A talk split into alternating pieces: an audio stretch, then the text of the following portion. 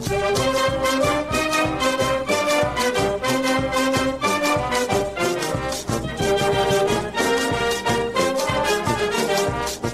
Queremos felicitar a la gente de Neiva porque están de cumpleaños. Es el cumpleaños número 408 de la Fundación de Neiva.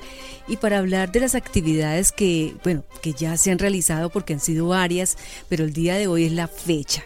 Así que hemos invitado a la Secretaria de Cultura Municipal, Clara Marcela Bobadilla Mosquera. Clara, felicitaciones. Usted es de allá de Neiva, ¿cierto? Claro que sí, muchísimas gracias. Sí, soy de Neiva, orgullosamente Pita. Te cuento que estamos cumpliendo 408 años y estamos celebrándolos desde el viernes anterior. Iniciamos con un concierto de la Sinfónica de Vientos del Huila y el sábado tuvimos una bellísima muestra folclórica de danza, tríos y música campesina. Y para hoy domingo, Marcela, que es el día del cumpleaños, la fecha exacta, ¿qué, qué se va a hacer? Vamos a celebrar la misa Monseñor Froilán Casas, va a celebrarla a las 8 de la mañana con las autoridades locales, 10 personas acompañándolo en la Catedral de la Inmaculada Concepción de Neiva. ¿La población entonces va a ver esta misa a través de redes? Sí, los tres eventos todo el tiempo por Facebook Live en las redes de Gorky Muñoz Calderón. Es la primera vez en la historia de Neiva que es una ciudad pues tan musical, tan llena de folclore. Es la primera vez que, que se celebra un cumpleaños de esta manera. Teníamos programado a leer una, una programación bellísima de niños. Íbamos a hacer la lección de la mejor interpretación de San Juan de Williams infantil teníamos el desfile folclórico y al final de la tarde la elección como tal, la coronación de la niña pero pues todo cambió. Había también un encuentro infantil de, danza, nacional de danza, pero pues las cosas lamentablemente hicieron que hoy fuera un poquito más fría, pero pues con todo el cariño y el entusiasmo y la felicidad de cumplir 408 años. Secretaria de Cultura, aprovechamos que estamos hablando con usted porque ha sido como de polémica, algunas personas a favor y otras en contra su propuesta de la elección de la mejor interpretación del sanjuanero huilense. ¿Qué es lo que está pasando allá en Neiva con esa propuesta que usted ha hecho? Bueno, la idea es presentar una agenda folclórica virtual. Debemos reinventarnos y generar oportunidad laboral para todos teniendo claro que el Festival Folclórico de San Pedro no se desarrollará como siempre se ha hecho, pues por la lamentable situación que estamos viviendo. Pero es obligatorio activar económicamente el sector cultural, la danza, el teatro, la música, los artesanos y la gastronomía típica. Todos deben tener la oportunidad de, de llevar sustento a sus hogares. Por eso, con el 50% de la inversión del Festival Folclórico, podemos generar trabajo a más de 1.500 personas garantizando el mismo incentivo económico del año anterior por su presentación y lo más importante de todo dentro de un marco legal, en beneficio de los protagonistas y obviamente de su público. El otro proyecto que salió a raíz de esto fue que pues quisiéramos una convocatoria para elegir esa la mejor interpretación de San Juanero Huilense. Y le, dijimos a toda Neiva, a todo el mundo, pues miren, si quieren ser candidata, pues inscríbanse a un correo electrónico que es cultura.alcaldianeiva.gov.co y díganos yo quiero. Ya cómo se va a desarrollar el evento, no es que no lo tengamos claro, tenemos un plan a y un plan B. La dinámica depende del número final de las candidatas que se inscriban. Entonces, si hay muchos, deben haber unas eliminatorias. ¿Cuándo se harían y cómo se harían? Pues se, comentará o se pues, contará en el momento que, que, tengamos el resultado de esa convocatoria, porque también qué tal que no se presente nadie. Difícilmente, creería yo. Difícilmente. difícilmente, sí, difícilmente. Y la fecha también está por definirse porque eso también lo da lo que, lo que decía al comienzo, todo el marco legal. No vamos a cambiar las figuras del San Juanero, no queremos que todo sea como ha sido siempre, pero también tenemos que ver cómo va evolucionando esto, porque por lo menos yo tengo toda la fe en Dios que esto va a pasar pronto con la ayuda de él. Entonces esperemos a que las fechas se den,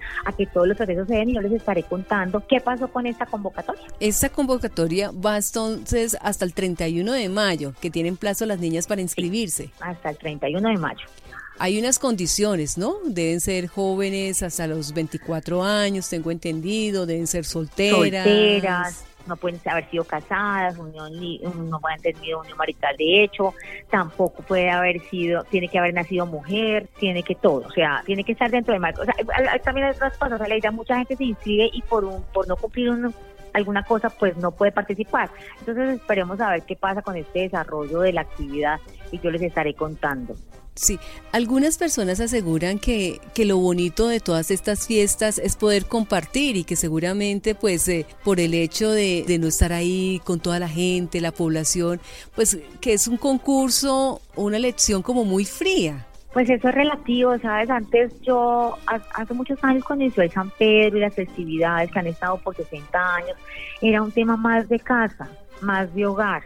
Era donde se se mataba un marrano y todo el mundo haciendo el asado, otros hacían lechonas, todo el mundo en el hogar haciendo cosas de festival, de folclore porque no podemos volver a lo de antes. O sea, sí, hoy estamos más modernos, hay conciertos en el club, hay desfile en traje de baño, hay una cantidad de cosas que no son del folclore. Pues ahora vivamos el folclore. Si a mí me ponen un disco de un bambuco, a mí me emociona. También me, emociona que me pongan una salsa, y me acuerdo de Cali, que me pongan un vallenato, y me acuerdo de Valledupar. O sea, la música tiene, no sé, me parece que genera energía, alegría, y en este momento tenemos que tener un toque de eso para poder salir de esta de esta situación tan difícil. ¿De qué manera, señora secretaria de Cultura, entonces usted piensa que puede colaborarle económicamente a la gente si esto es un hecho, si se escoge a la mejor interpretación de San Juanero Huilense?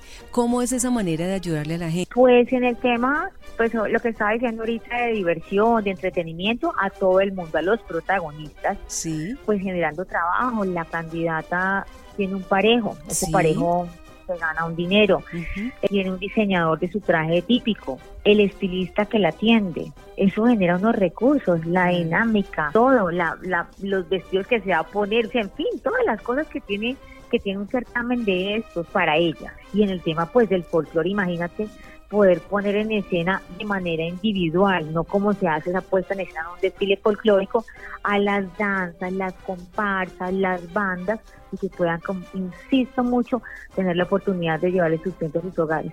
Y estaremos pendientes, después del 31 de mayo, el 1 de junio, nos imaginamos que usted nos estará contando, le estará contando a los medios de comunicación cuántas niñas se inscribieron y qué va a pasar a partir de ese momento. Claro que sí, Aleida. Serán los primeros en saber cuántas fueron mis candidatos finales y cómo hacer el proceso, porque para ese día tendré claro, obviamente, en qué fecha se haría, cómo se haría, porque además sí tenemos en cuenta, todos los días vamos evolucionando en el tema de, de normalizar la situación de todos, pues se va a acabar el confinamiento, sí, seguimos con el proceso de, del manejo pues del COVID porque no, no se va a ir mañana, pero sí empezamos a manejar la situación. Yo creo que así mismo se van a desarrollar muchas otras actividades y una de esas va a ser esta, este festival folclórico, así sea en esa versión popular, porque pues había, habían otros reinados como el nacional y el departamental y el infantil además, pues que no se, que no se harían. Ya, ¿no se tiene de pronto previsto alguna fecha posterior para, para esos reinados? No sé, finalizando de pronto el año, ¿no hay otra fecha?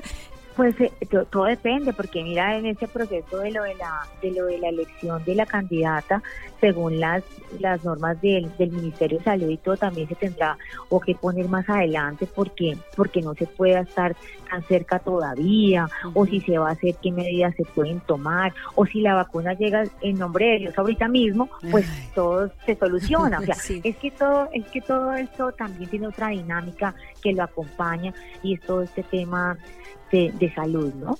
Sí, pero usted lo vería viable, por ejemplo, usted como secretaria de Cultura, que se pudiera hacer en otras fechas? Yo sí pienso que yo pienso que la, yo pienso que el festival como tal y la, la puesta en escena de, de todas estas danzas y toda la parte folclórica debe hacerse en las fechas que son tradicionales, las festividades de junio.